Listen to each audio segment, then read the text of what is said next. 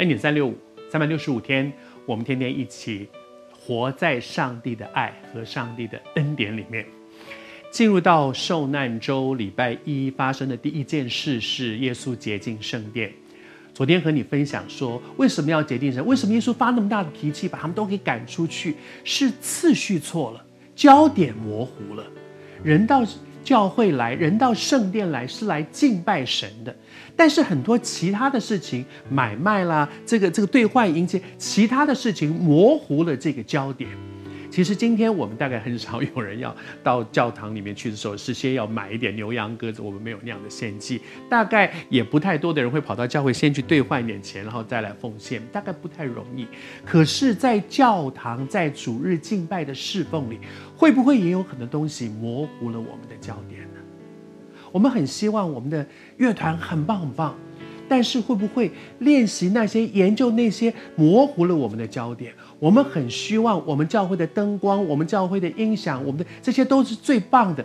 可是，在调那些东西的过程里面，会不会模糊了焦点？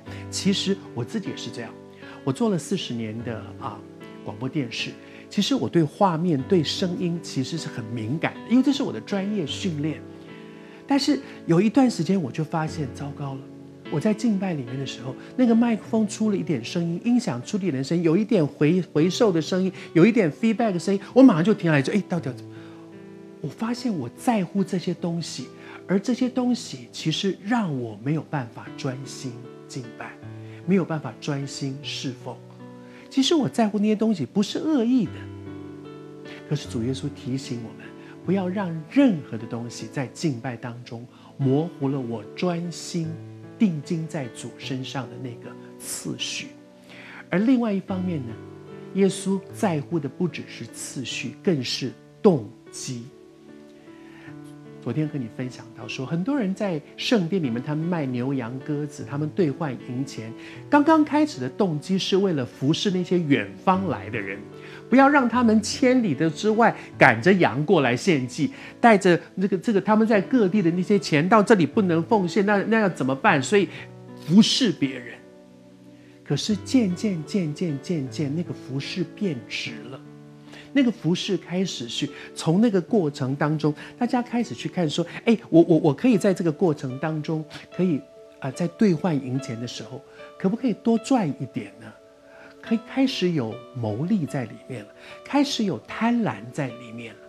我求主施恩恩待我们，我们要非常非常谨慎一件事情，是在我们的服侍当中，动机，我的所有的服侍动机是不是？为着神，其实也许今天我们不太多的人在主日敬拜里面会去买卖东西，会赚一点什么钱。但是动机的问题也提醒我，比如说我每次站在台上讲到，到底是为着服侍神，还是因为我希望弟兄姊妹喜欢我，喜欢听我讲道？我的动机是不是那么纯正的，只是在对准神？还是在服侍当中，渐渐渐渐的，我的动机开始有一些是为了赢取别人的好感，是为了别人的掌声，是因为要我喜欢别人喜欢听我讲道。我常常被神责备，主提醒我说：“寇绍恩，回去看看你侍奉的动机，是为神，还是要讨好人，赢取别人的肯定赞美，还是是为自己的荣耀？”我们的侍奉动机，重新来对焦在主的身上。